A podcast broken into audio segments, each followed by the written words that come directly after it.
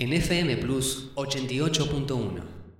Obi-Wan never told you what happened to your father. He told me enough. He told me you killed him. No. I am your father.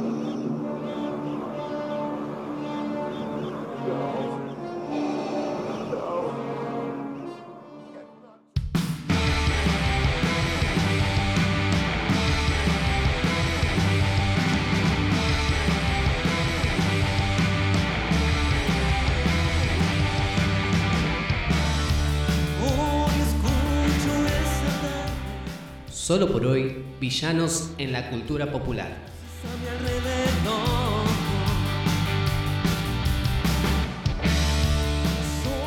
Muy buenas a todas y a todos, bienvenidos a un nuevo programa de Solo por hoy. Les habla Leandro Fraga, como ya es costumbre para ustedes, los que nos vienen acompañando desde el primer episodio. Y estoy acompañado, ¿de quién voy a estar acompañado? Obviamente de mi tan pero tan buen amigo Tomás Fernández. ¿Qué onda, Tommy? Buenas, Lean, buena gente, ¿cómo andan?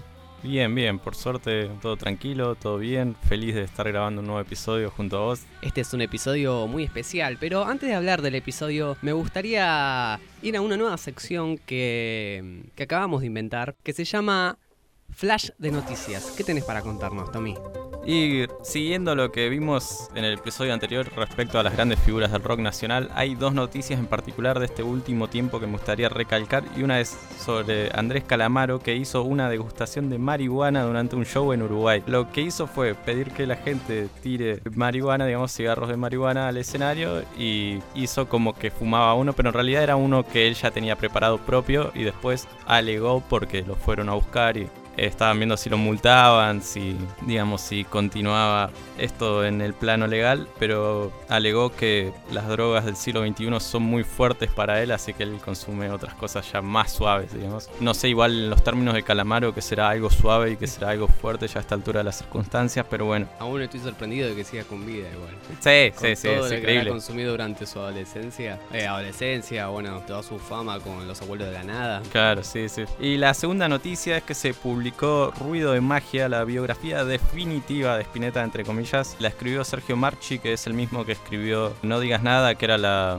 biografía de la que habíamos estado hablando un poco en el capítulo anterior sobre Charlie. Y está con el respaldo de la familia, digamos, de Spinetta y cuenta un poco la historia. Estuve leyendo un poco, está muy buena. Sin embargo, siempre es medio peligroso lo que es oficial, digamos. Las visiones oficiales, digo, eh, son siempre quizás un poco más livianas. Ha pasado con el documental de Oasis Supersonic, que está en Netflix, que está producido por Noel Gallagher, que es, digamos, un documental de Oasis que no nombra la palabra droga. Ah. Y es quizás La inconcebible, digamos. la reemplaza por chocolate como los Simpsons. No, no, no, ni siquiera la reemplaza por chocolate, esa es la cuestión. Omite, digamos, ese plano de manera casi total. Se centra más que nada en la historia de los Gallagher, que es, digamos, la historia de Oasis, pero es muy difícil tratar de entender esa historia sin ciertos momentos, digamos. Claro. Bueno, cerramos este flash de noticias y arrancamos con el episodio de hoy que no tiene nada que ver con esto que estamos hablando. Y hoy se podría decir que es una continuación de Héroes en Oriente y Occidente, pero esta vez vamos a hablar de la contraparte de los héroes, que son los villanos. Los villanos en la cultura popular. Y la pregunta de hoy es, ¿qué sería del héroe sin su villano? Villanos que seguramente habrán quedado en sus corazones porque muchos son muy carismáticos o están representados de tal manera o actuados de tal manera que te quedan incluso más en tu cabeza que el mismo héroe. Tenemos el caso, por ejemplo, del Joker. Ahora hace poco salió la, la película del Joker que está batiendo récords y realmente es una película excelente. Con Tommy la hemos visto y nos encanta porque plantea el nacimiento de, de un villano tan emblemático de una manera tan sutil y tan sublime y con una actuación tan... No me alcanzan palabras para describir lo que Joaquín Phoenix hizo con, con su interpretación. Nadie creía que se podía superar a Heath Ledger y se podría decir de que, de que sí. Obviamente habrá algunos que piensan lo contrario, que están al mismo nivel. Creo que esto último lo pienso yo, pero lo que me encanta del Joker es que potencia las ganas de interpretar al personaje, ¿no? Sí, totalmente. Yo creo que además pocas veces una película dependió de un solo actor tanto como el Joker de Joaquin Phoenix, pero la verdad que su actuación es definitiva. Es una forma de ver al Joker que quizás no se había hecho. Toma un poco de lo mejor de Ledger, quizás me parece, con alguna cosita ahí de Nicholson, me parece, pero le da su toque y sobre todo eso, la película depende de su actuación, porque si actuaba mal la película iba a ser malísima, es así, y la actuación es sublime y la película es de lo mejor que se haya hecho en el cine de superhéroes, a mi parecer. Totalmente. Y ahora para arrancar, vamos a hablar de ¿qué es el villano? El villano es un personaje de ficción que ejerce la maldad deliberadamente y que se enfrenta al héroe. Los villanos son un recurso argumental casi inevitable y más que los héroes, en torno a ellos giran los elementos cruciales sobre la trama. También cumple el papel de antagonista del protagonista, o sea, del héroe, y es más bien como su, contraparte, ¿no? Su, espejo. De hecho, hay una frase de Mr. Glass. Mr. Glass es un personaje que fue interpretado por Samuel Jackson en la película El Protegido en el año 2000 de Night Shyamalan. Shyamalan. Shyamalan como pronunciarlo. Una película muy buena que consistió en una trilogía que fue El Protegido, la su secuela que al principio no se sabía que era la secuela, que fue Fragmentado o Split, y finalizó con Glass, que se estrenó, no recuerdo si este año o el año pasado. Creo que el año pasado. El año pasado. Ahora bien, la frase es cuando... Este es un terrible spoiler, así que pueden adelantar un minuto si quieren para no comerse terrible spoiler. La película de, del Protegido trata sobre, sobre Bruce Willis, que es un, un superhéroe, ah, es una persona, mejor dicho, que tiene poderes y que empieza a, a desarrollarlos. Shalaman dice que se enfocó más que nada en la primera etapa del héroe, ¿no? en su, en su construcción final, sino más bien en todo lo que engloba el principio. Y al final se revela su villano, que está interpretado por Samuel Jackson, que es Mr. Glass, que es un hombre que es tan frágil y le tiene tanto miedo a fracturarse que lo afectó tanto y se volvió un psicópata. De hecho, al final del film se revela que él es el villano en cuestión y la frase que le dice es, ¿sabes qué es lo más aterrador? No saber qué haces aquí. Ya casi me había rendido, pero te encontré, le dice a Bruce Willis. Tantos sacrificios solo para encontrarte. Ahora que sabemos quién eres tú, sé quién soy yo. No soy un error. Todo tiene sentido. ¿Sabes cómo reconocer al malo del cómic? Es el exacto opuesto del héroe. Y suelen ser amigos. Esta concepción de, de Shalaman sobre sobre el héroe y el villano es algo que nos interesa muchísimo porque se podría decir que el villano, más allá de un obstáculo en la vida del héroe, es la idea de que si el héroe representa todos los valores que una sociedad, que a una sociedad le agrada, el villano es todo lo contrario y es lo que lleva al héroe a defender esos valores por los que supuestamente lucha, digamos. Entonces el villano se podría decir que no, no sigue esos valores. Claro, yo creo que puede ser, quizás no me quiero meter en términos lingüísticos muy a fondo, pero sí que es la relación de oposición la que define a uno y a otro. Y que eso de que suelen ser amigos, no sé si es tan así de amigos, digamos, pero sí que suelen tener mucho más en común de lo que uno podría llegar a pensar en principio. Tengo el ejemplo de Batman, que bueno, en el Joker de Ledger habla de eso, digamos, que la soledad, o sea, Batman también está solo en cierto punto y también está medio loco igual que el Joker. Claro, otro caso es Harry Potter con Lord Voldemort, que en los libros se enfatiza mucho en esto de que Harry y Voldemort son un poco parecidos o tienen más o menos el mismo origen y eso es lo que a Harry un poco le perturba, el hecho de saber que se parece al hombre que mató a sus padres. Claro, y que podría llegar a tener el mismo destino, digamos.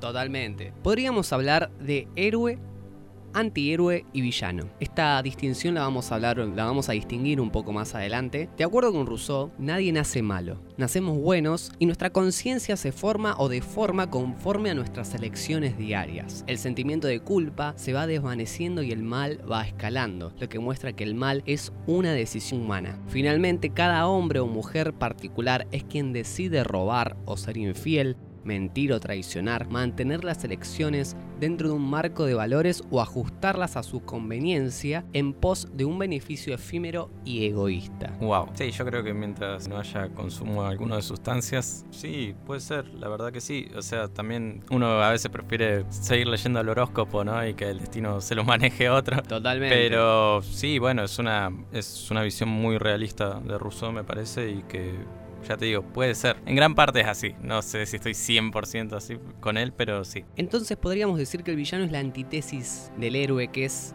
fundamental en su postura definitiva frente al mundo. Es lo que justamente mencionaba anteriormente de esto de defender los valores que supuestamente la sociedad resalta en este héroe en particular. Y ahora vamos a la etimología de la palabra del villano. Este es un dato. La palabra villano proviene del latín villanus, que significa siervo o campesino, alguien que está atado a la tierra de una villa, es decir, que trabajaba en el equivalente a una plantación en la antigüedad. Por ejemplo, en Italia o la Galia. La pobreza entonces se equiparaba a la corrupción moral. Los villanos tenían que trabajar su ascenso en la escala social y por esto la palabra villano sugiere que los engaños del villano proceden de su propia indiferencia moral o de la perversidad del personaje. Y ahora vamos a hablar de características. ¿Cuáles son, en cierto sentido, las actitudes que definen a un villano? Tenemos, por ejemplo, la megalomanía, que es este trastorno mental que padece la persona que se cree socialmente muy importante, poseedora de enormes riquezas y capaz de hacer grandes cosas. ¿A quién se te ocurre, por ejemplo, Tommy? Uf, a ver. mm, se me fue el nombre. El de Superman. Lex Luthor. Lex Luthor, ahí está, sí, exactamente. Un megalómano. Muy bien, muy buena elección, ¿eh? Después tenemos el sadismo, que es la conducta o comportamiento sexual que consiste en infligir sufrimiento físico, psíquico o a otra persona para experimentar excitación y satisfacción sexual. En este caso, mm, a mí se me viene un personaje, pero que no debe ser muy conocido, que se llama Hidan y pertenece al anime de Naruto, que es un villano que, que se ata a la víctima cuando toma su sangre. Crea un ritual Wow. al tomar su sangre y, y él lo disfruta. Y una vez crea ese ritual, esa, todo el daño que se hace a sí mismo, la otra persona también lo sufre. Y el ritual solo se termina una vez la otra persona esté muerta y él también esté muerto. Pero él, al ser inmortal, vuelve a resucitar. Así cualquiera, ¿no? Así cualquiera, totalmente. Después tenemos la prepotencia, el ejercicio de un poder que es muy grande o superior al de otro, en especial cuando se hace de manera abusiva. Bueno, en este caso tenemos a Voldemort. De hecho, Voldemort está dentro de muchas de estas actitudes. Después tenemos la crueldad que no siente compasión ante el sufrimiento ajeno o que se deleita con ello. Bueno, el caso de Voldemort, también tenemos al Joker y mm, de hecho la mayoría de los villanos, por lo menos podríamos hablar tal vez de monstruos noventosos como Freddy Krueger o Jason que disfrutaban también de, de asesinar a sangre fría a sus enemigos o algún que otro caso de, de villanos no tan dentro del género del terror. Claro, sí. Bueno, se me ocurre el caso de los villanos de Disney, quizás también. Que son villanos, a veces quizás no se ahonda mucho en las razones porque son villanos, pero sí, son prepotentes, son crueles y listo. Claro. Después tenemos la ambición, ese deseo intenso y vehemente de conseguir una cosa difícil de lograr, especialmente riqueza, poder o fama. Bueno, acá hay varios villanos que por ahí buscan un objetivo muy pretencioso como conquistar el mundo, conquistar el universo, destruirlo, volver a armarlo. De hecho, son muy pocos los villanos que tienen objetivos chiquitos, muy particulares. Hay un villano en particular del que voy a estar hablando más adelante, que es justamente mi villano favorito, pero lo voy a hablar al final. Y... Para, ¿es tu villano favorito o es el de mi villano favorito? No, no es mi favorito. Ah. mi villano favorito.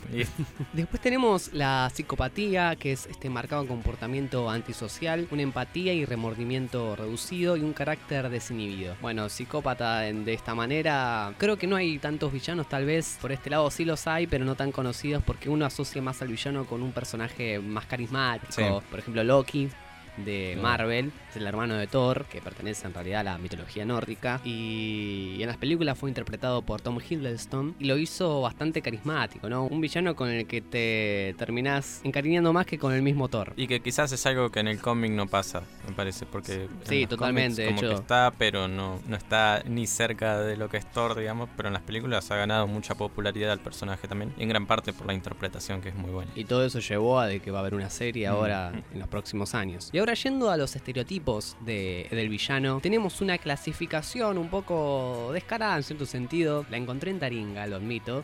Y La vieja confiable. La vieja confiable totalmente. Taringa en su momento tuvo su auge, recuerdo. En- Sí, fue vendida hace poco, creo, pero no se sabe bien los números. Encima es complicado porque tampoco se sabe cuántos usuarios tiene realmente. Bueno, en fin. Ah, es- claro, claro. Bueno, volviendo, el estereotipo el más destacado es el que el malvado es así por esencia, digamos, porque es malvado. claro, sí, bueno, el ejemplo de Disney.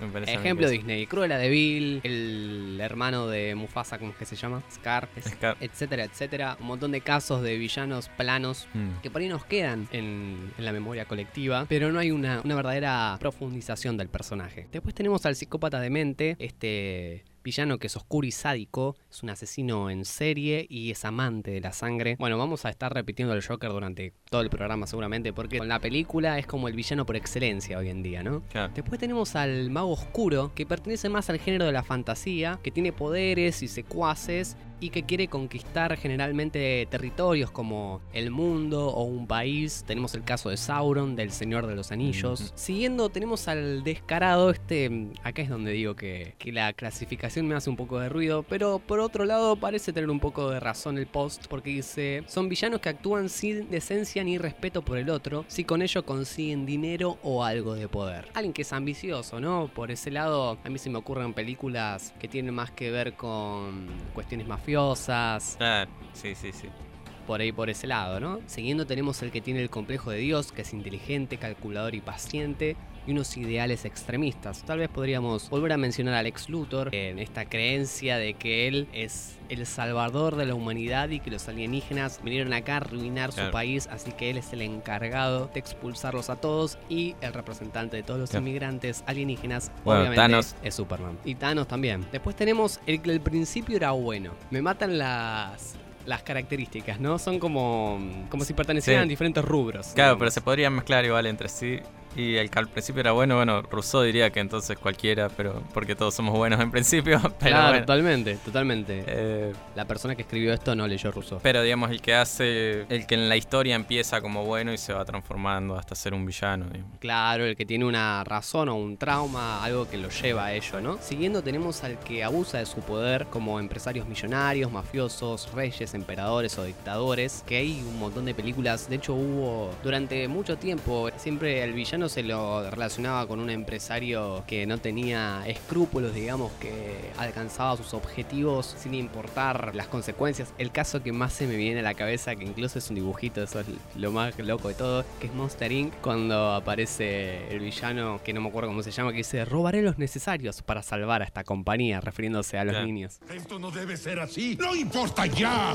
La vida es diferente. Asustar ya no basta. Pero robarse a los niños, robaré los necesarios para salvar esta compañía. Y algo también que me gustaría mencionar son los bully. El bully es aquel que tiene fuerza sobre el, más débil y abusa de esa fuerza. El bully para mí por excelencia es Biff Turner, Ah, tan. Tannen, perdón, de Volver al Futuro. Sí, sí, y todas sus múltiples formas, siempre el mismo eh, actor, pero haciendo el mismo papel en un distinto. En diferentes épocas. en en diferentes épocas, exactamente. Sí, sí, sí, es por excelencia, creo que es ese. Volver al Futuro es del año 1985. ¿Y sabes cuál es el nombre del actor que interpretó a Biff Tanner? O No, no me voy a acordar. no, bueno, yo tampoco. Después tenemos a el envidioso rencoroso, que es aquel que está cegado por su desmedido o sus celos enfermizos hacia un personaje en particular.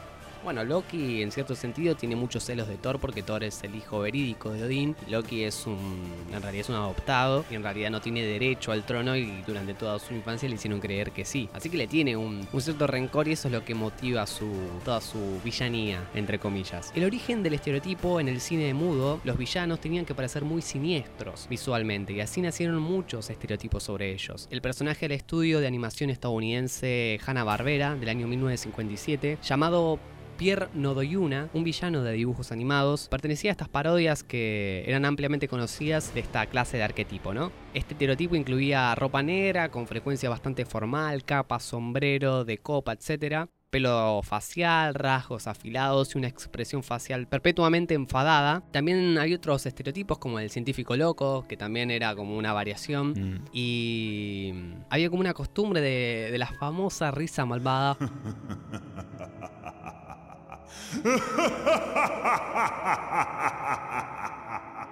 Una voz estirada y aduladora y un arrogante exceso de confianza en sí mismo para que le lleve a explicar innecesariamente sus siniestros planes. Acá se me vienen un montón de ejemplos de también villanos de Disney más que nada. ¿Cómo se llama el, el de Phineas y Fer? El doctor Duchesmin. Duchesmin. Ya, sí. Ah, Perry el ornitorrinco. ¡Qué inesperada sorpresa! Y por inesperada digo completamente esperada. Que siempre que se enfrenta a Perry el ornitorrinco, le explica todo lo que va a hacer antes de, de detenerlo, ¿no? Y se quedan charlando como si fueran dos viejos amigos y es algo muy loco. Bueno, lo de vis- siniestros visualmente tiene un poco que ver, digamos, con la primera época del cine mudo, que al no poder hablar a la vista tenía que ser notorio cuál era el bueno y cuál era el malo. Digamos. Claro, claro. Aparte, una época en la que ni siquiera había color. No tenías ni color ni mm, sonido. Entonces, Claro. ¿cómo representabas a, a un personaje solo a través de dos gamas de colores Claro.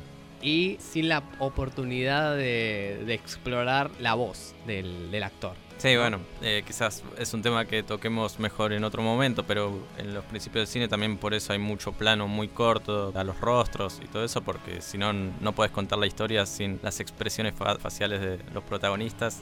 Claro, Y que claro. encima no pueden hablar, hay muchísimas limitaciones, pero bueno, seguro lo desarrollaremos en otro Ojalá el momento. cine se hubiera quedado ahí.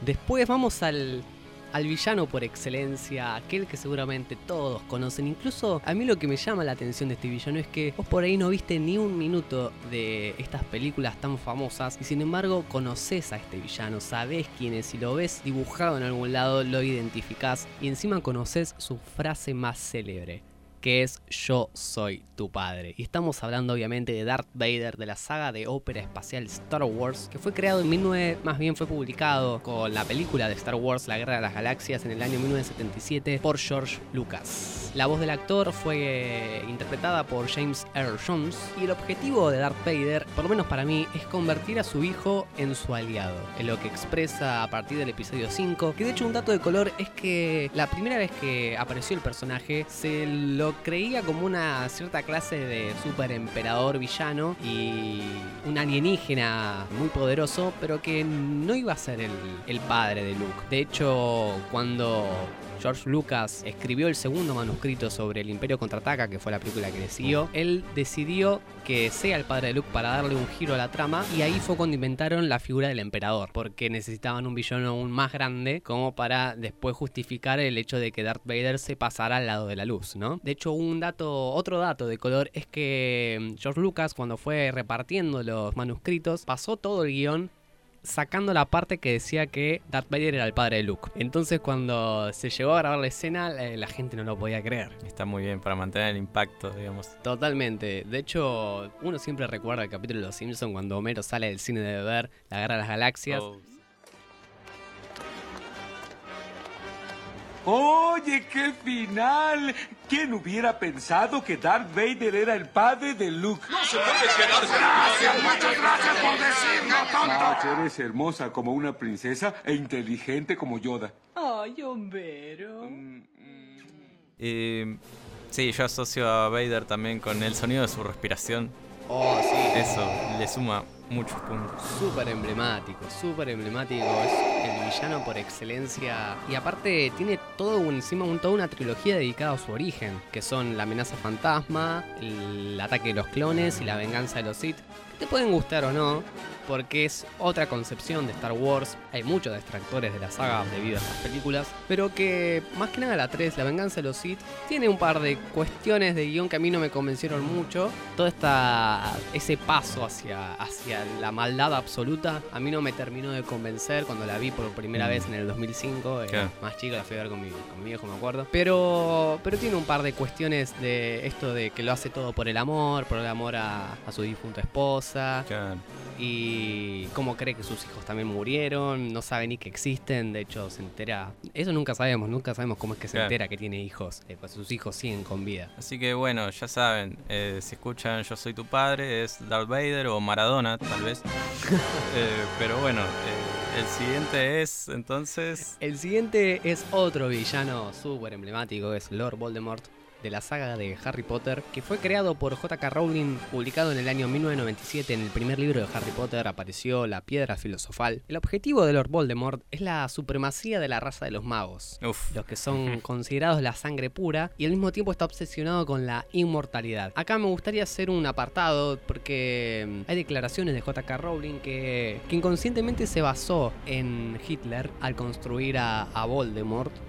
Sí, es imposible no pensar en Hitler cuando Habla de Claro. las cosas que nombrabas recién. De hecho, hay una entrevista en la que ella dice, quería que Harry al salir de nuestro mundo hallara exactamente los mismos problemas en el mundo mágico. Así que se encuentra con la intención de imponer una jerarquía, con la intolerancia y esta noción de la pureza, que es una gran falacia, pero que surge en todo el mundo, cosa que es muy cierto. A la gente le gusta pensar en sí mismos como seres superiores y si pueden en- enorgullecerse de algo, se enorgullece en nada más que de la pureza percibida. Así que sí, sigue un paralelo con el nazismo. De hecho, el origen de Voldemort se remonta incluso mucho antes de su nacimiento, que es cuando se estaba construyendo Hogwarts, que fue creada por Hufflepuff, Gryffindor, Ravenclaw y Salazar Slytherin. De todos ellos, Salazar Slytherin era el único que no quería admitir personas que fueran mestizas, o sea que sean hijos de magos e hijos de no magos o muggles, como se los considera en el mundo de Harry Potter. Y esto llevó a de que Salazar Slytherin se fuera del colegio y bueno, dejara la famosa Cámara de los Secretos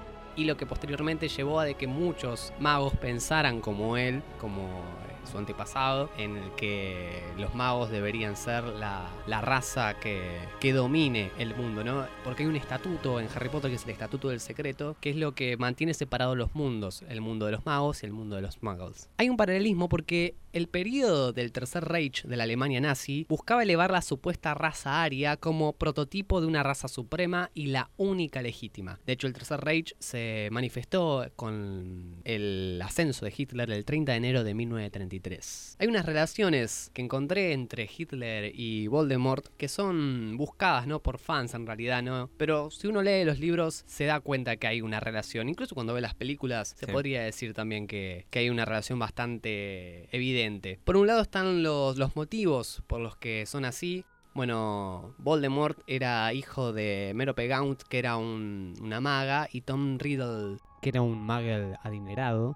Todo esto se cuenta en el sexto libro. Bueno, Merope, Merope Gaunt estaba, estaba obsesionada con, con Tom Riddle y le administró una poción de amor para que él se enamorara de ella, ¿no? Esto llevó a de que, a de que bueno, vamos, se acostaran y tuvieran un hijo que fue Voldemort. Y después ella, al ver que, que todo le iba tan bien y de que Tom Riddle parecía realmente amarla, cree que en realidad la poción ya dejó de funcionar hace tiempo, así que deja de administrársela. Y eso es lo que lleva a que Tom Riddle se despierta y, y se da cuenta de lo que pasó y los abandona. Y ella murió en el parto. Así que Voldemort va a parar a un orfanato. Eso es lo que el motivo por el que Voldemort llega a tener rencor hacia su, su parte muggle, digamos, y lo que posteriormente cuando fue creciendo lo llevó a asesinar a su, a su propio padre y a toda su familia, de hecho.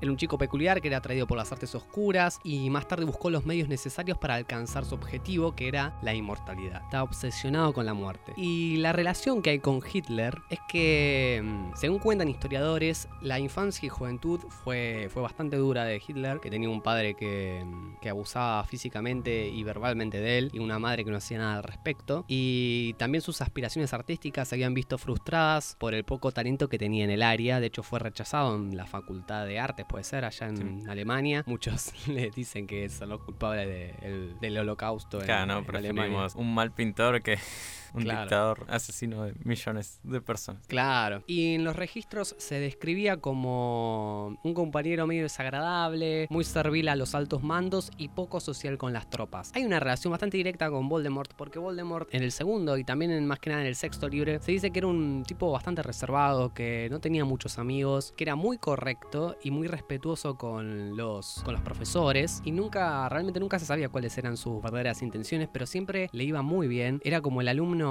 el, el alumno perfecto, digamos. Otra comparación entre Hitler y Voldemort es que ambos tuvieron un tropiezo en su momento, mientras que en el mundo mágico Voldemort se encontró fre- frente a frente con el niño que vio, que fue Harry Potter, cuando le lanzó la maldición y le rebotó. Hitler encontraría su primera derrota a través de la fuerza con el golpe fallido que fue en Putsch de Múnich, en el cual Hitler sería acusado de 5 años de prisión, pero fue absuelto unos 9 meses más tarde. Grave error. Otra relación es que mm, el regreso de ambos al poder estuvo lleno de movimientos cautelosos, derrotas y triunfos, y sin embargo ambos lo lograron. Aquí viene la etapa en que la persecución de la comunidad judía, en el caso de Hitler, y la comunidad no mágica, en el caso de Voldemort, empezó a ser señalada y luego despojada de, de todo derecho. Por un lado, hay una anécdota de J.K. Rowling que dice que, que fue a visitar uno de los museos del holocausto, si no me equivoco, en el que vio cómo catalogaban a los hijos de judíos y a los judíos y, y que los términos que habían utilizado eran exactamente los mismos términos que ella había implementado para su novela y que los hizo inventándolos sin saber que ya habían sido usados en la vida real. Esto de la No. cuestión de, de que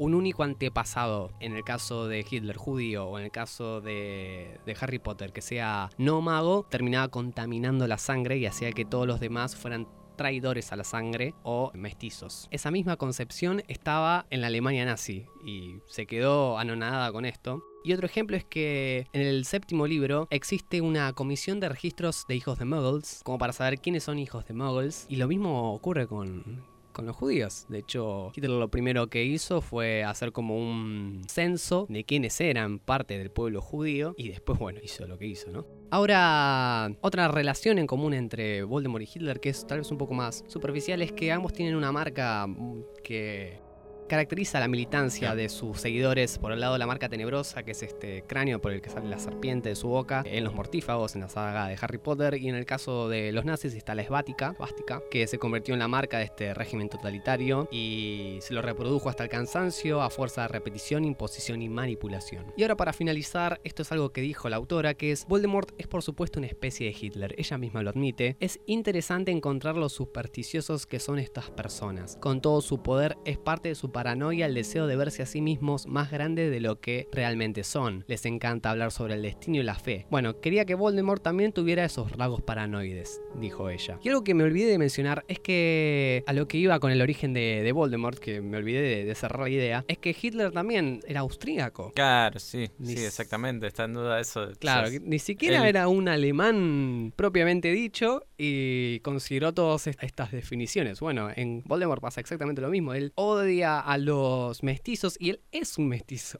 Claro, exactamente, sí.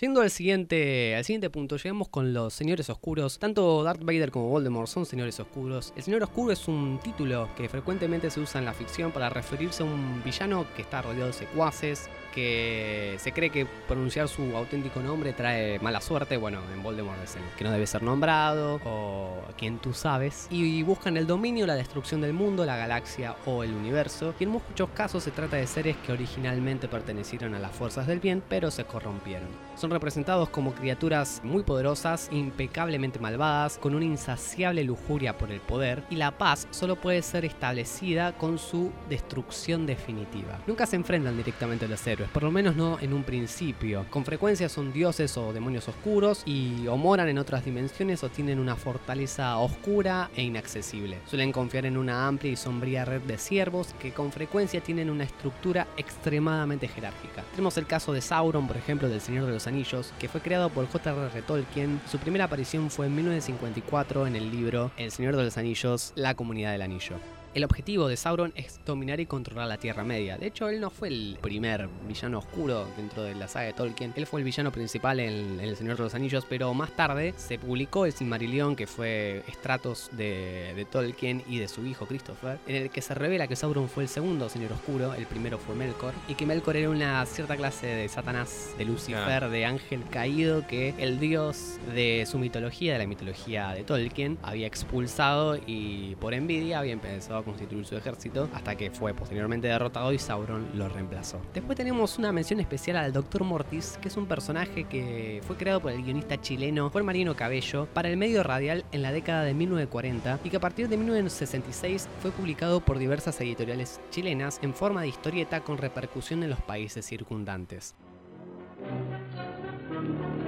Los 20 departamentos de que constaba el edificio estaban alquilados desde el primer día que un hombre colocase un letrero en el frente diciendo se alquila apartamento, precios baratos. Era un supervillano multifacético, un demonio encarnado que se presentaba como un vampiro humano indestructible con el poder sobre los elementos y los muertos, con una legión de, de cofrades y cuyo objetivo final era dominar a la humanidad e instaurar una especie de reino de los muertos. Me gusta el personaje, no me gusta, como siempre remarco, que sea indestructible, pero no lo tenía, la verdad. A mí lo que me llama la atención siempre son los objetivos, de, por eso menciono el objetivo de cada uno de ellos. ¿Qué es lo que lo lleva a, a querer ese, esa meta por alcanzar, ¿no? Después otra mención que queremos hacer es a, bueno, ya lo estuvimos mencionando al diablo en el cristianismo. Este ángel Lucifer que fue desterrado por Dios tiene como un paralelismo con, con Melkor de, de Tolkien. De hecho, Tolkien era una persona bastante creyente. Se puede ver lo mismo en Lewis también, que es el creador de Narnia, pero ya vamos a estar hablando de uno de sus personajes. De hecho, algo que a mí me llamó mucho la atención es que el diablo, en realidad, viste que hay como muchas versiones sobre Claro, sí, la sí. Biblia y en un principio estaba el diablo por un lado, que si no me equivoco era la, la- la serpiente del Génesis, después tenías el gran dragón del Apocalipsis y después tenías a otro que era Lucifer. Eran como tres diferentes y parece que en las últimas actualizaciones de la Biblia los juntaron a todos en el mismo personaje. Claro. Sí, el primer villano, ¿no? el primer villano de la historia, exactamente. Y su objetivo, por lo menos para nosotros, es corromper a los hijos de Dios. De hecho, el diablo está relacionado con todo lo malo que, que hacemos. Yo siempre entendí cuando era chico que. Esta es una interpretación mía, que cuando uno moría había como un balance de las cosas buenas que habías hecho y las cosas malas que habías hecho. Entonces, dependiendo de la cantidad de cosas, uno se iba al cielo o se iba al infierno. Claro, sí, sí. Hoy en día me considero ateo, así que ya no, no comparto esta opinión, ¿no? Después tenemos el caso de Cronos, que pertenece a la mitología griega, que es un titán, que es el padre de Zeus, hijo de Urano y Gea, que fue el rey de los titanes y más o menos de, de todo el mundo durante lo que se conoce como la Edad Dorada, es el dios del tiempo también. Arrancó siendo uno de los hijos de Gea, que era es la diosa de la tierra, y de Urano, que es el dios del cielo, pero como era deforme, Urano los ocultaba en el centro de la tierra, a sus hijos los titanes, a lo que Gea se quiso vengar de, Urano por esto, así que en el momento en el que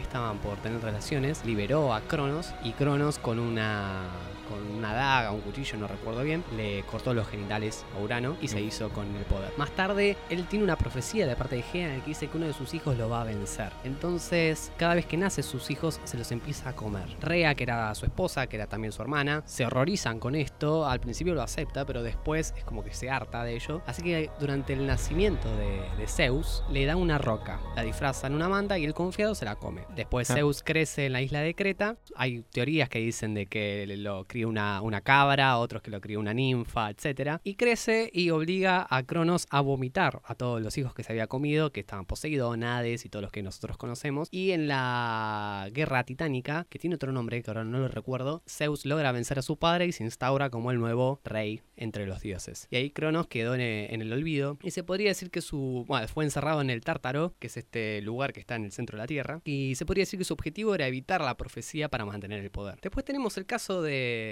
de un villano que obviamente todos deben conocer a esta altura, pero que hasta hace unos años era alguien completamente desconocido. Fue interpretado por Josh Brolin y fue creado por Jim Starlin en 1973 para un cómic de Iron Man. Antes de decir el nombre, voy a decir cuál es su objetivo y tal vez ahí reconozcan quién es. Es satisfacer a la, a la humanidad de recursos, eliminando a la mitad de esta. Y estamos hablando, obviamente, del titán loco del poderoso Thanos. Qué buen villano. Fue muy bien construido, realmente se esperaba bastante de él y al mismo tiempo no, ya que Marvel tenía como un, un historial de villanos muy mal aprovechados, ¿no? Sí. Muy mal construidos. Y sin embargo en Thanos hubo un, un trabajo muy, muy bien elaborado y un villano con el que te llegas a, a identificar. De, hecho recuerdo que mucho antes de ver Infinity War tenía amigos que la iban a ver y me decían, realmente me encantó Thanos. No me decían qué buena la película, me decían, me encantó Thanos.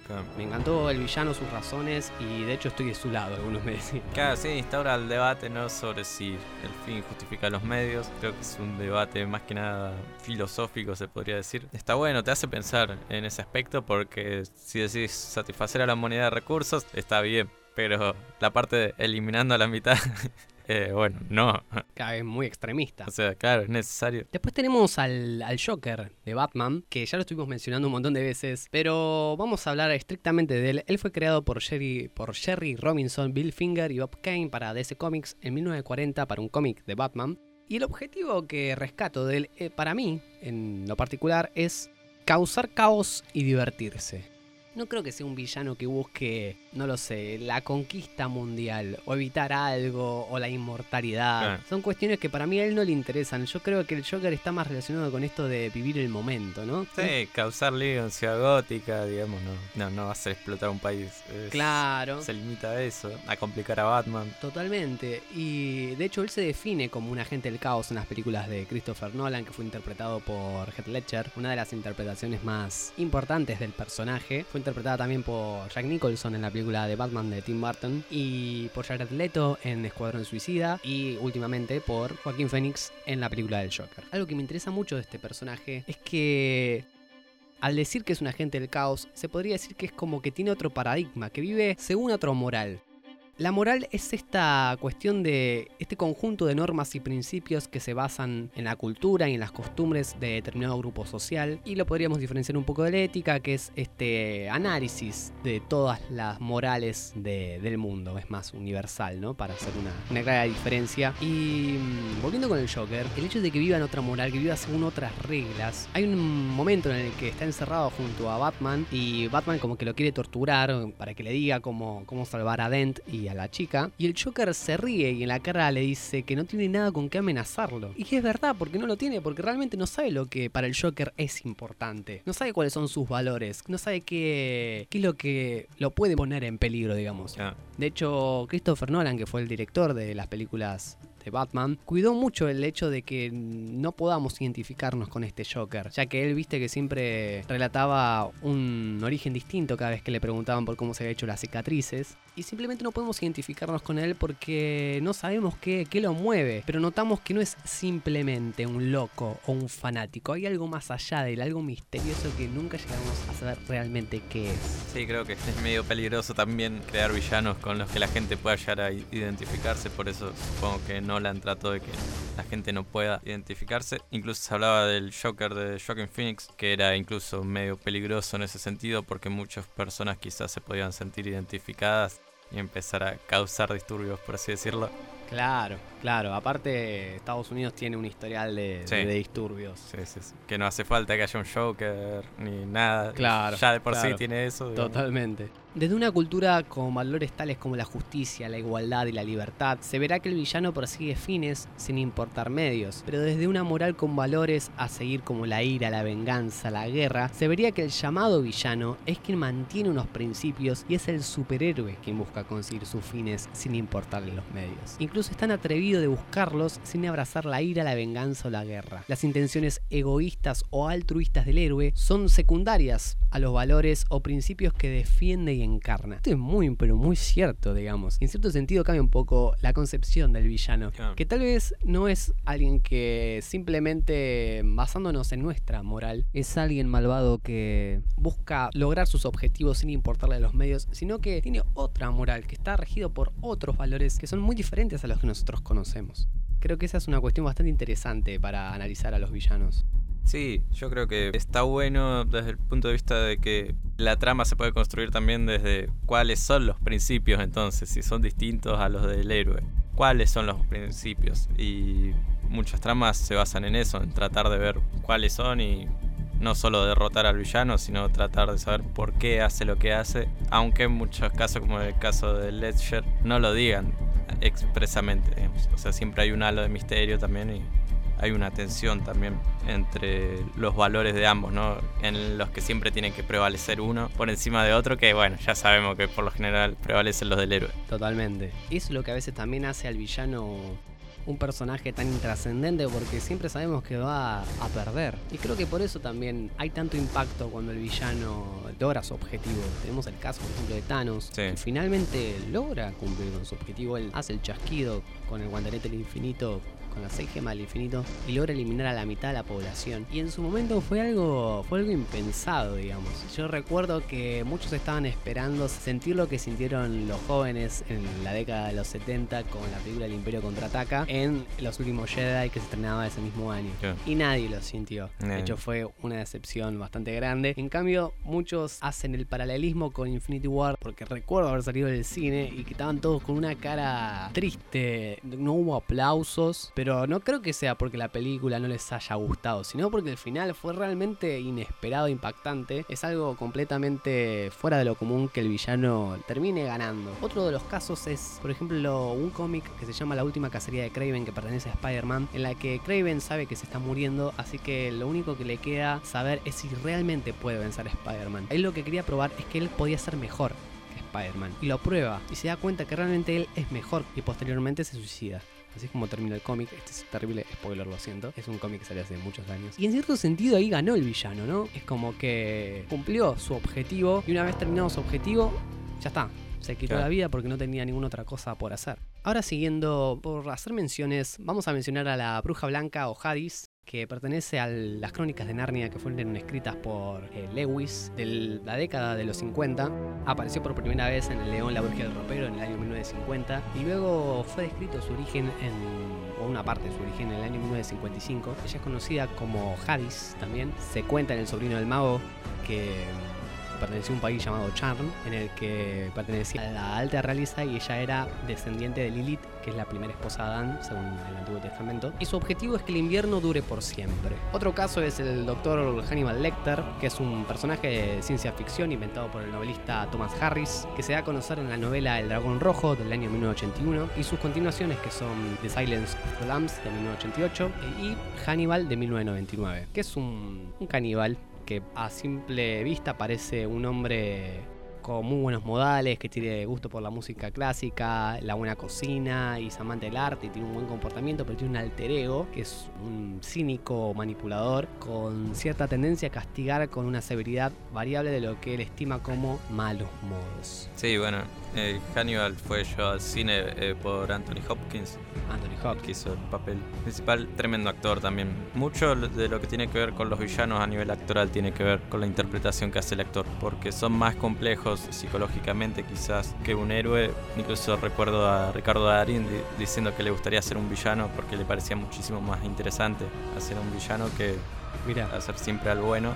Pero Hannibal sí, Anthony Hopkins tiene una cosa que te da realmente, luce como un tipo muy perturbador que no me gustaría quedar solo en una habitación con ese tipo. Aunque fuese con el actor, igual no, porque ya, no sé, tiene una cosa muy perturbadora, pero casi inaguantable, digamos. Crea una tensión que, más allá de, de las películas, creo que ha metido al personaje en el mundo de lo popular, quizás de el género, que no sé si decir terror, pero sí toma muchos elementos del drama, mucho del terror y, y que nada, que ya Hannibal es Anthony Hopkins, digo, Claro. como bueno, como había pasado con el Joker Claro. de Heath Ledger, pero bueno, ahora está, está ahí. Y ahora por hacer menciones informales, tenemos a Madara o Sasuke Uchiha del anime de Naruto. Que Madara, por ejemplo, busca crear un mundo de ilusión en el que todos estemos bajo una manipulación mental en el que se manifiestan nuestros mejores deseos. Pero para eso tenemos que ser prácticamente zombies por toda la eternidad. Zombies en el sentido de tenemos que estar encerrados dentro de una planta, una cuestión mucho más mística y filosófica dentro de todo el mambo que es Naruto. Después tenemos el caso de Freezer, Sally Majin Buu, de Dragon Ball Z, que por ahí sí son villanos un poco más planos en ese sentido, no, no, no considero que tengan un objetivo más allá de la destrucción total, porque sí. Freezer es un emperador, Sally es un invento biológico y Majin Buu es un demonio antiguo que simplemente le gusta destruir porque sí. Sí, va bajando quizás el nivel de Freezer, después Cell. O sea, el nivel de justificaciones que se da. O sea, Freezer quizás como que defiende, digamos, a lo de su especie y todo eso. Y después Majin Buu ya... Sí, nada que ver. Claro. Después otro caso que me gustaría mencionar es él, del anime Death Note, que en cierto sentido él es el bueno porque Light, que es el protagonista de- del anime Death Note del año 2007, él es el que decide en una libreta escribir los nombres de todas las personas que quiere matar. Al instante en el que escribe el nombre en esa libreta, esa persona fallece. Entonces eh, Light, que es el protagonista de Death Note, se transforma en una cierta clase de, de héroe, entre comillas, de antihéroe, en el que hace del mundo un lugar más justo, pero al mismo tiempo crea miedo. Y él es un investigador privado que decide detenerlo. Pero él es más bien un antagonista que un villano. El villano realmente es el protagonista principal. Hay como un cambio de los roles ahí muy interesante. Y para finalizar, me gustaría hacer una mención especial a un villano que obviamente muchos de ustedes deben conocer también, que es una persona, no es el personaje de ninguna ficción en cierto sentido, sí de una serie basada en hechos reales, la serie de Luis Miguel que fue emitida en el año 2018 por Netflix, que es nada más y nada menos que Luisito Rey. Vicky, por favor, que no tenemos todo el día, ¿eh? No hagas esto más doloroso. Tienes que coger. Qué grande Luisito Rey. Eh, tiene una característica quizás, me parece a mí, que va por fuera de los demás villanos del melodrama mexicano en general y de los villanos en particular. Por lo general los villanos tienen poder y sostienen el poder digamos en un grado máximo y al final lo pierden. En cambio, Luisito Rey no, en un momento de la historia, bueno, tienen que ver la serie igual, pierde el poder y sigue siendo un villano aunque no tenga el poder. Totalmente, es que ya es una cuestión más de la persona que de, los, las cosas que tiene, ¿no? Claro, sí, pero llega a un punto, digamos, que al no tener el poder y, y no tener los medios, digamos, es como un villano, pero que nadie le da pelota, digamos, entonces es Claro, totalmente. como una decadencia del villano interesante. ¿Puede ser que vos tenías un dato sobre Luisito Rey? Sí, por lo general eh, lo que decía en el melodrama mexicano que viene del melodrama francés, digamos que son todas las obras de la cultura popular que se hicieron eh, en el siglo XIX en Francia, en el teatro y que fueron creando los modales del público en el teatro y también las formas de hacer para el público popular y que después se pasó al público mexicano. No hay personajes digamos así en el sentido de la pérdida del poder en el medio de la trama. Y yo creo que eso lo hace distinto y único y que es raro también encontrar algo así tan particular en la serie de Luis Miguel, eso también hay que decirlo. Totalmente, totalmente. ¿Cómo construyeron la figura de...? Porque está basado en hechos reales, pero al mismo tiempo hubo un par de inventos para envillanizar Claro, al, sí, a sí. Luisito Rey, ¿no? Para convertirlo en el verdadero antagonista de la historia. Claro, también me parece que está bueno pensar cómo se construye el villano, cómo la manera de contar la historia construye al villano.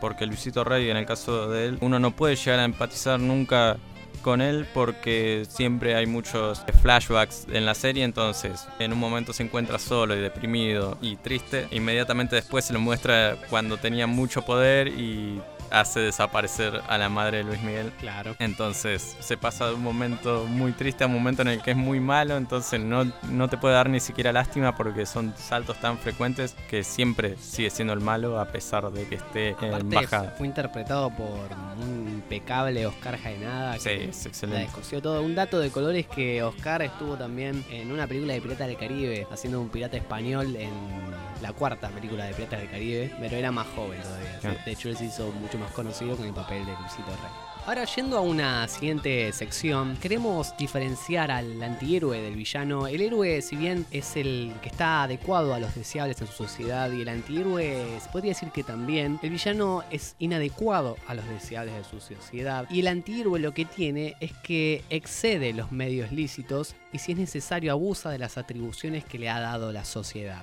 El villano por su parte no respeta y puede ir en contra de los medios lícitos, toma atribuciones que no le corresponden y abusa de cualquier circunstancia a su favor. El héroe, si bien se podría decir que está centrado en el bien común, aún sacrificando el bien individual, tenemos el caso de Spider-Man que muchas veces tiene que anteponer su vida como héroe que como su vida personal. ¿En cuál es? En Spider-Man 2 que sostiene con un brazo a la chica y con un brazo al colectivo con los Ah, nenes sí, y sí. tiene que decir, bueno, Totalmente, y de hecho algo para mí que es muy, lo retrata perfectamente es el final de Spider-Man 2 cuando Mary Jane decide cancelar su boda para estar con Peter Parker y Peter la recibe sorprendido, todo momento romántico y de repente la radio suena, hay un problema, Spider-Man tiene que ir. Y te muestran el enfoque de cómo Mary Jane se da cuenta de la decisión que acaba de tomar, ¿no? El antihéroe, por su lado, está más centrado en el bien particular, sin olvidar el bien común. Por ahí tenemos el caso tal vez de, de The Punisher, que ya voy a estar men- mencionándolo. No, Deadpool. Mm, Deadpool, sí, sí, Deadpool también. Que. Deadpool es un antihéroe bastante particular, ¿no? Claro. Porque roza más la comedia y es Sí. casi un sádico. Es, es como que roza un poco el papel de villano. Está Sí, ahí, está- está, está ahí, ahí. a punto Depende. de entrar. Bueno, estaba Hank Hancock en un momento que hizo, una película, una película que hizo Will Smith. Sí, sí, la que recuerdo. también es como que es, es un superhéroe que se tiene que rehabilitar. Está bueno. En el enfoque del villano se centra en atacar al sistema y los valores de la comunidad para un beneficio personal. Destruye o desestabiliza el bien común para satisfacer sus propios fines a un costo colectivo muy elevado e inaceptable para su sociedad. En cambio, el antihéroe restablece o mantiene el bienestar común a pesar de no contar con los atributos lícitos para ellos. Da por hecho que la realidad supera la norma social y actúa en consecuencia de esto. El logro del héroe, por su parte, restablece o mantiene el bienestar común solo si cuenta con los atributos lícitos para lograrlo. En el caso de Batman, por ejemplo, Batman tiene la regla, su regla número uno que es no matar. Y ahora este es algo muy personal. En el capítulo 2 estuvimos mencionando el camino del héroe por Joseph Campbell. Así que me tomé el atrevimiento de inventar un camino de, del villano. Del antihéroe o villano. Pero más del villano que del antihéroe. Ahora me explico. Lo breve. Un personaje inicia su historia en un mundo ordinario, como plantea Campbell, pero algo irrumpe en su mundo, un conflicto grave o un trauma, lo que lo obliga a iniciar su viaje. Pero, a diferencia del héroe, el personaje queda dañado psicológicamente. Por ejemplo, a The Punisher, en su serie que la pueden ver en Netflix, le matan a la familia. A Ojo de Halcón, en Avengers Endgame, se le muere a la familia por el chasquido de Thanos. Este viaje se diferencia del camino del héroe porque busca una venganza personal. Punisher busca a los responsables y se desquita con los mafiosos, porque él sabe de que fueron mafiosos los que mataron a su familia, así que ahora se quita con todos. Y Hawkeye se desquita con los malos que no sufrieron el chasquido de Thanos. El personaje se enfrenta a diferentes pruebas donde tiene que probar su valía y se hace de aliados, enemigos y o secuaces o seguidores. Pero a medida que avanza el viaje, empieza a empatizar menos con los demás y no mide sus actos, llegando a asesinar a sangre fría, mentir, manipular o persuadir. Se vuelve en cierto sentido apático. Y acá es donde está la diferencia entre el antihéroe y el villano en mi opinión, el antihéroe se cruza con una posible redención, lo que lo puede llevar a volver a ser un héroe o a seguir como está. Por ejemplo, a Ojo de Halcón se le da la oportunidad de viajar en el tiempo para recuperar las gemas y por ende a su familia. Si el antihéroe opta por la redención, se transforma y se arrepiente de sus actos criminales pasados. En cambio, si niega dicha redención,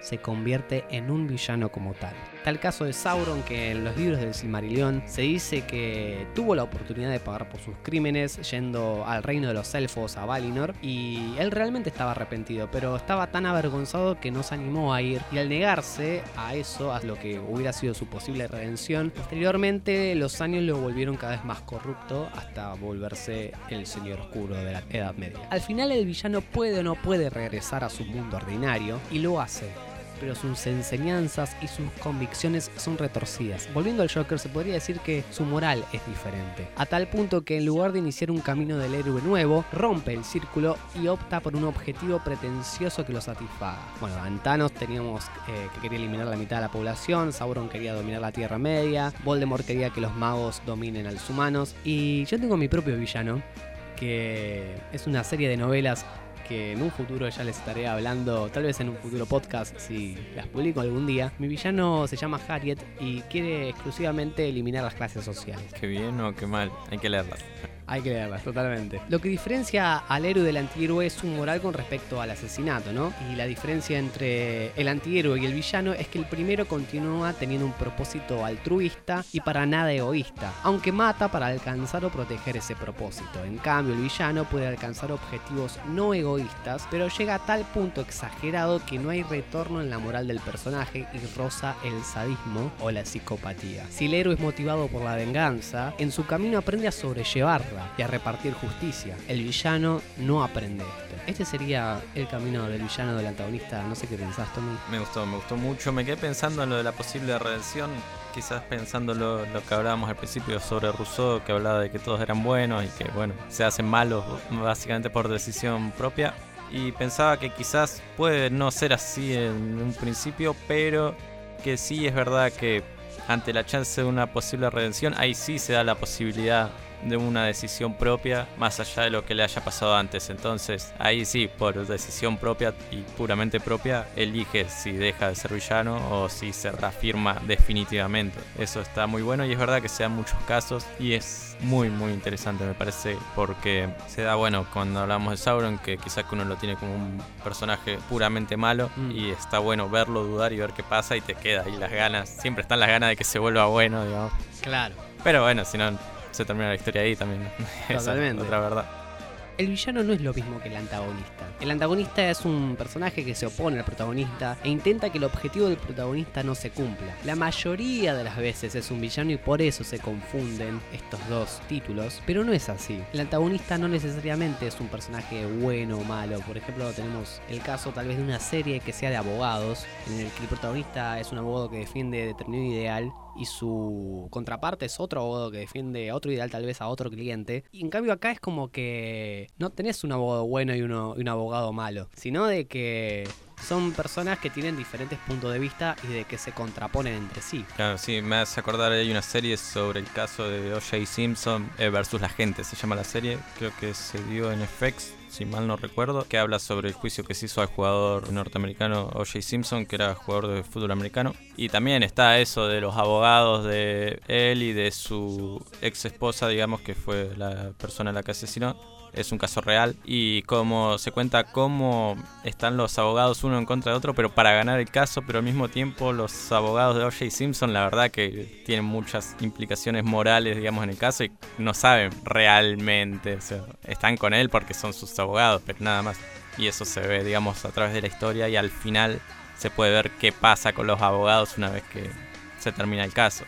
Que bueno, nada, terminan los juicios y todo y Jay se queda solo, no, no están ni los abogados ni sus amigos y hay una fiesta en su casa con joda, música, todo y se da cuenta de que no conoce a nadie y ahí termina la serie. Mirá, mirá, no, no, no conocía eso. Es de American Crime Story, es la, la primera que se hizo, la segunda es la de Versace. Ah, mira, mira, mira. No, no, no conocía eso. Y ahora, yendo al, a uno de los últimos puntos, vamos a hablar de la humanización del monstruo. Los monstruos en el cine uno los relaciona con personajes grotescos, horripilantes, sádicos, psicópatas, como es el caso de Freddy Krueger o tal vez Jason, que a veces no nos importan mucho sus, sus orígenes, sino más bien nos, nos importa el efecto que produce en nosotros. Si bien Jason tiene un origen en el que no recuerdo si era que era abusado o, que tenía, sufría mucho bullying cuando era chico, y ah, que casi es ahogado, y eso lo lleva a, a tener un cierto eh, odio hacia sus compañeros y después los empieza a matar uno por uno. Freddy Krueger creo que no recuerdo si era un pedófilo, el que secuestraba a niños, una cosa así, le quemaron la. Los padres se enteraron, le quemaron en la casa donde él vivía y él termina,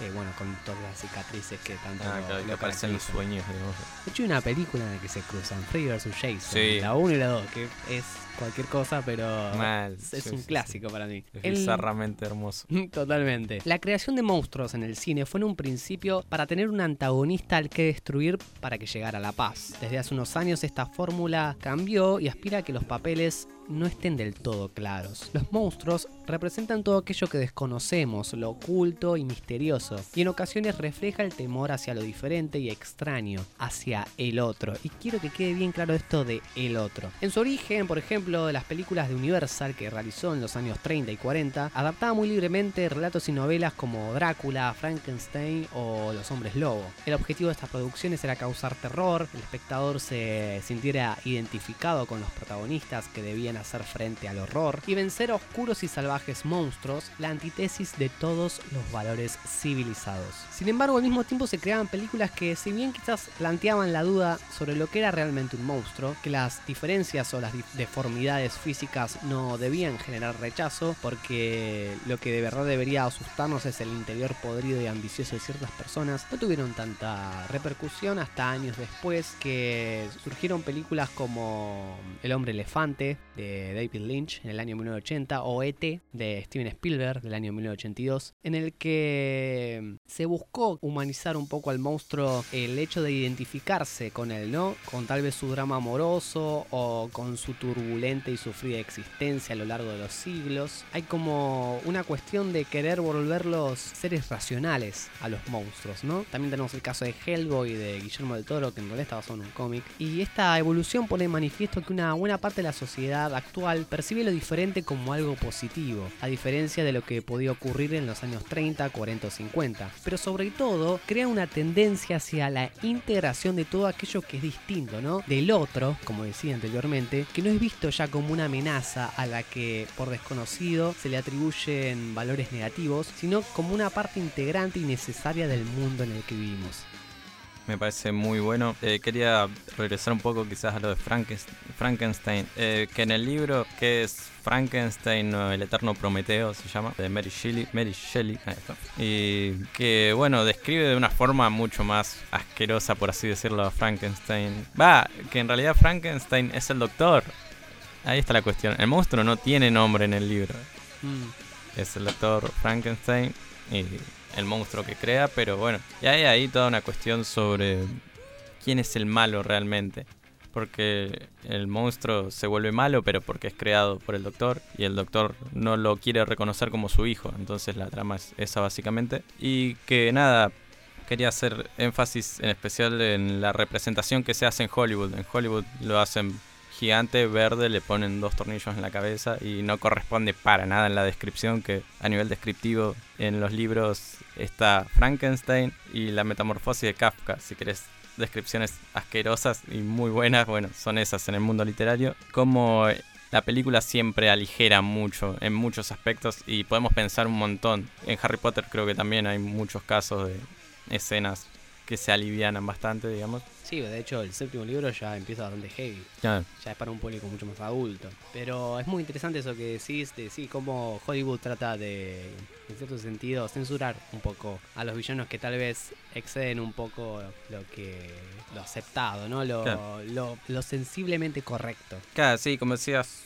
muy bien vos recién también, como a medida que va pasando el tiempo, la sociedad reconoce como villanos distintas cosas en cuestión de que, digamos, Frankenstein tiene quizás ciertas deformidades que no tienen por qué ser juzgadas como algo malo y a medida que pasa el tiempo hay cosas que la sociedad va tolerando menos respecto a a ciertos rasgos que ya no son vistos como malos. Claro. Y ahora para finalizar, quería preguntarte, ¿cuál es tu villano favorito de todos estos que mencionamos? Darth Vader, Voldemort, Sauron, tenemos al Diablo, al Dr. Mortis, Cronos, Thanos, el Joker, la Bruja Blanca, menciones a Freezer, Sally Majin Buu, Luisito Rey, Hannibal Lecter. Uf, a ver, ¿en qué términos los puedo poner? Por iconicidad me parece que Darth Vader, pero por la cuestión de complejidad me quedaría con Thanos eh, me parece el mejor a la hora de pensarlo quizás. En ese sentido yo estoy muy de acuerdo con vos, pero creo que mi personaje favorito es Sauron del Señor de los Anillos, mm. porque tiene un, un origen bastante interesante que se relata en el Silmarillion. Creo que no es tanto por la profundización del personaje, esto va a ser más superficial, sino más bien por la caracterización del personaje. De hecho, yo relaciono a todos los señores oscuros con figuras como Sauron, con una armadura toda siniestra y oscura, y me parece me parece que es el, pico de los señores oscuros que tanto se han repetido ahora en las novelas de fantasía. Y ahora preguntándote por un villano para finalizar, que no forme parte de esta lista, el que vos quieras, decime quién es y por qué. Uf. A ver, eh, ¿tenés alguno vos preparado? Yo sí tengo a mi favorito que es Zoom de la serie de Flash que la había mencionado en, el capítulo de los, de los héroes, en el que es un villano muy interesante para mí, es un velocista, un hombre que corre muy rápido, que al principio se manifiesta como alguien que está obsesionado con ser más rápido que Flash, algo súper tonto. Y después empezás a descubrir un poco cuál es su origen. Estos van a ser spoilers de la segunda temporada de Flash. En el que se revela que su papá mató a su mamá y bueno, fue a prisión y él fue a, a un orfanato donde se obsesionó siempre con ser el mejor, digamos, ¿no? Y llegó a tal punto que obtuvo los poderes para ser rápido a través de una explosión de un acelerador de partículas y era rápido, pero todavía quería ser más rápido. Así que se inventó una droga se le intentó inyectar. Y se inyectó durante tanto tiempo que la droga empezó a causar efectos secundarios en él y le estaba causando una muerte inmediata. Así que la única forma de salvarse era buscando a otro velocista, a Flash por ejemplo, bueno, Zoom es de otro universo, y tomar sus poderes para, para sobrevivir. Así que el objetivo del villano es sobrevivir, es vencer a la muerte. Aparte es muy imponente el villano y sus escenas son increíbles. Creo que es una de las razones por las cuales Flash es mi, serie favorita de superhéroes. Se me ocurrió uno, no sé si por favorito, sino por particular. Me parece a mí que es quizás un ejemplo de lo que puede pasar en ciertas circunstancias, que es síndrome de los increíbles síndrome. Que por qué se vuelve villano, digamos que es porque quería ser el segundo de Mr. Increíble, digamos el Robin, y no le da pelota básicamente, y eso hace que se vuelva malvado y que lo quiera tratar de derrotar a toda costa para ser él, digamos, el héroe de la ciudad Claro. Eh, y ahí volvemos con este de el envidioso, el rencoroso. exactamente, sí, sí, sí. el estereotipo de- del villano, ¿no? Así que nos alegramos que estén otra vez con nosotros escuchando un nuevo episodio de Solo por hoy. Así que los esperamos en la próxima para hablar, obviamente, de algún otro tema. Un adelanto que queríamos darle hablando de los estereotipos es que vamos a estar hablando de estereotipos en un futuro episodio, como vamos a estar hablando de muchos episodios que ya prometimos, que ya van a ir viniendo poco a poco. Ya nos vamos acercando al final de esta temporada, así que les agradecemos por escucharnos nuevamente. Y nada, bueno, hasta, hasta la próxima. Hasta la próxima, gente, que anden muy, muy bien.